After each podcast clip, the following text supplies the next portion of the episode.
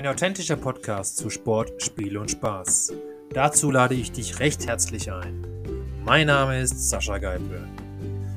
Folge nur deinem Herz, denn mit deiner Leidenschaft für den Sport kannst du spielen. Deine Persönlichkeit voller Witz und Scherz. Mit dem Spaß im Rücken wirst du lernen zu siegen.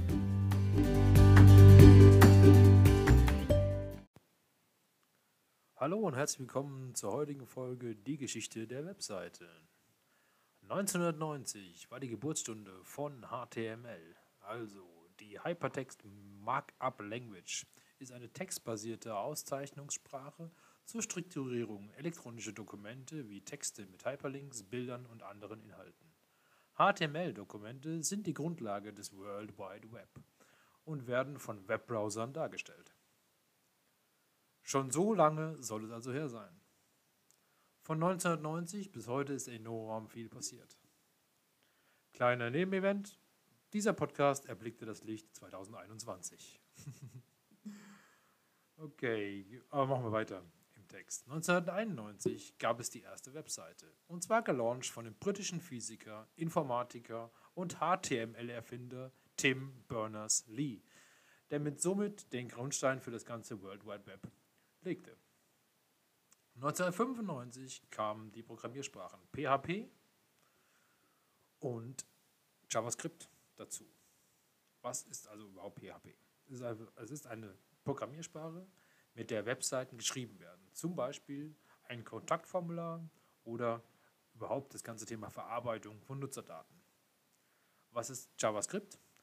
Das ist auch eine Programmiersprache, welche die Webseiten dynamisch machen. Also zum Beispiel ein Datum, ein aktuelles Datum zu setzen oder eben Bewegungseffekte auf der Webseite darzustellen. So, und zu diesem Zeitpunkt, das heißt 1995, gab es nach laut meiner Quelle bereits 2700 knapp 40 Webseiten im Netz. CSS, also auch eine weitere Programmiersprache, und Flash folgten circa, circa ein Jahr später. Der, die Geschichte der Webseitenentwicklung hatte also eine rasante Fahrt aufgenommen.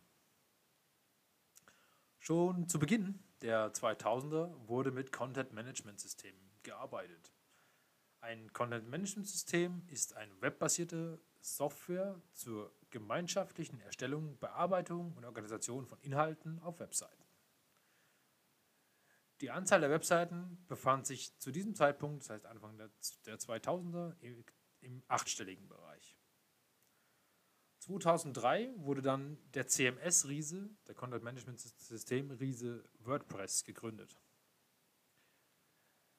Mitte, Ende der 2000er erweiterten mobile Versionen die Online-Welt, gefolgt von Templates, also Vorlagen oder Themes, eine veränderbare grafische Oberflächengestaltung und noch einige Jahre später folgten dann die responsiven Webseiten.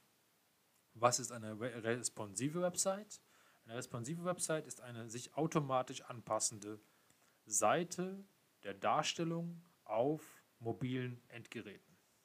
Bedeutet, sie oder auch, wenn man zum Beispiel auf dem Desktop einfach das Fenster verkleinert, auch, auch da passt sie sich dann automatisch an, dass ich die Inhalte immer gut lesen kann. Das heißt, wenn sie zum Beispiel nebeneinander stehen, werden sie dann untereinander angeordnet. Das ist eine responsive Webseite. Eins noch ganz wichtig, und zwar ab dem 1.4.2021, das heißt ab ein paar Wochen oder einer Woche, ähm, dann werden diese nicht responsiven Seiten bei Google nicht mehr gerankt. Vielleicht noch ein ganz wichtiger Seitenhieb an der Stelle. Äh, machen wir mal weiter eine kleine Historie. Also Mobile First war rund um die 2012er schon die Devise. Und das gilt übrigens bis heute. Ähm, JavaScript-Animationen, animierte GIFs, Paral Parallax-Effekte, Flat-Design, Website-Bilder.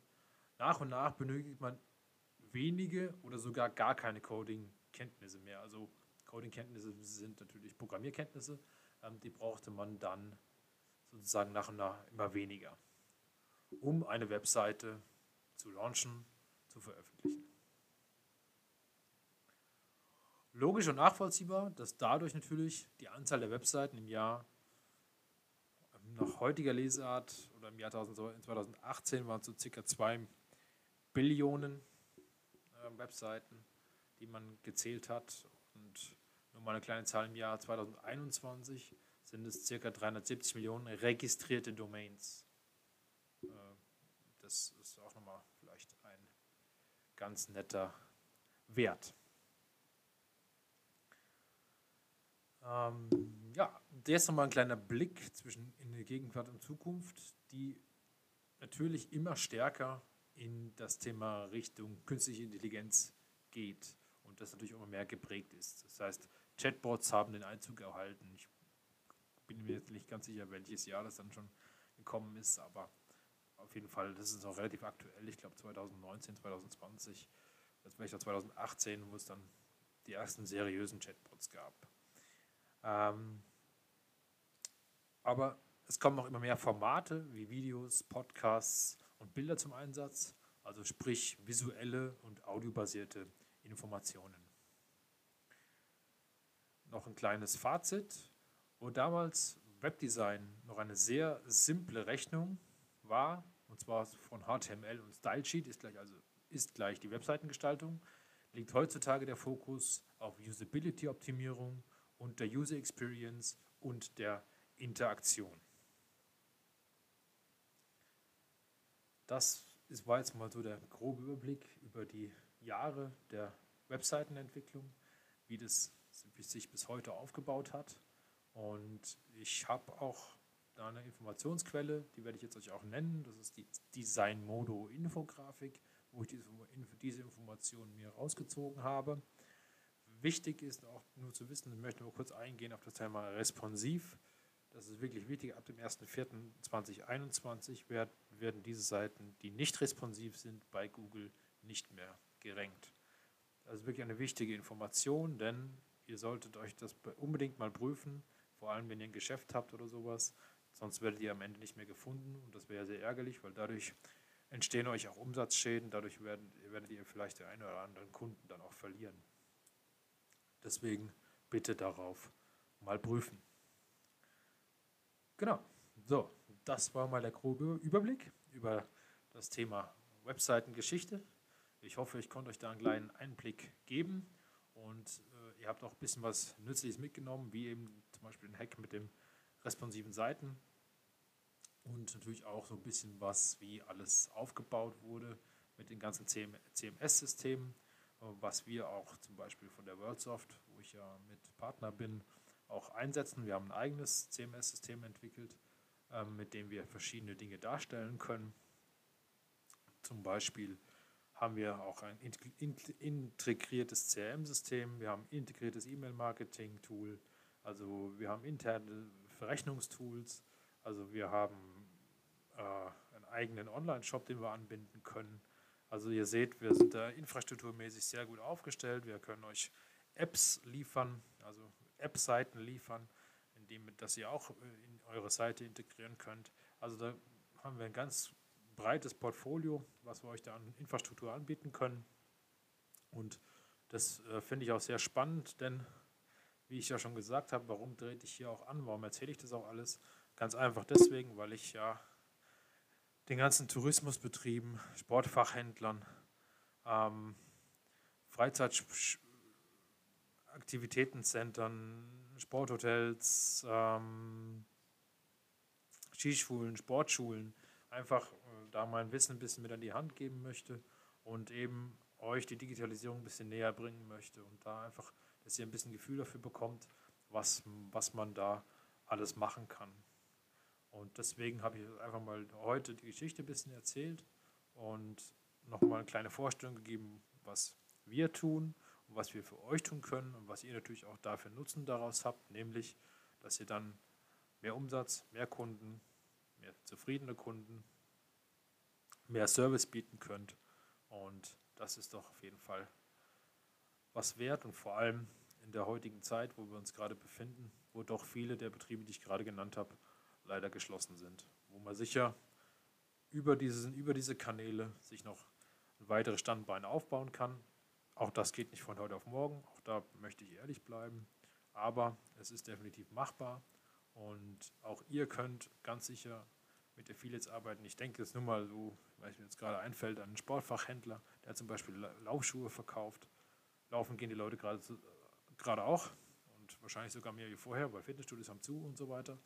Also von dem her, da kann man sicher was machen. Und wer, wer dann eine Laufberatung online anbietet, ist, glaube ich, schon mal ganz weit vorne, weil das macht kein Amazon, das macht kein Decathlon, das machen auch die ganzen großen Händler nicht. Aber du als Einzelner, Einzelhändler kannst das zum Beispiel machen, kannst eine Laufanalyse machen, kannst dir ein Video schicken lassen, kannst die Analyse live oder machst sie live via Zoom, wie auch immer. Auf jeden Fall hast du die Möglichkeit, das zu tun und kannst dann dadurch wieder deine Online-Tools auch bespielen, kannst sie auch dafür nutzen. So. Und das ist so nur, nur so ein kleiner Exkurs, was man eben tun kann. Und ja, das ist so immer wieder so kleine Ideen, die ich ein bisschen mitgeben möchte. Und wenn ihr dazu Fragen habt, kontaktiert mich natürlich gerne. Ich werde äh, also hier in der Beschreibung von dem Podcast werde ich meine E-Mail-Adresse hinterlegen. Ihr könnt mich gerne anschreiben. Und ja, wenn ihr Fragen habt, immer gerne oder könnt mir auch eine Sprachnachricht schicken. Über Enker geht das. Also das funktioniert auch. Und ja, dann wünsche ich euch wie immer erfolgreiche Tage, erfolgreiche Woche, schöne Abende und wir hören uns in der nächsten Folge. Der Sascha, macht's gut, ciao.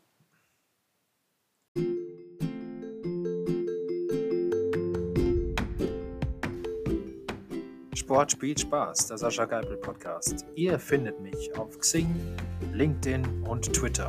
Das sind meine Social Media Kanäle. Ihr könnt mich gerne anschreiben und mir Nachrichten hinterlassen, sodass wir in regen Austausch sein können. Spüre deine Leidenschaft. Lass dich ankommen im Hier und Jetzt. Fühle deine Sportbereitschaft, bis du dich hingibst dem Spiel und Spaß bis zuletzt.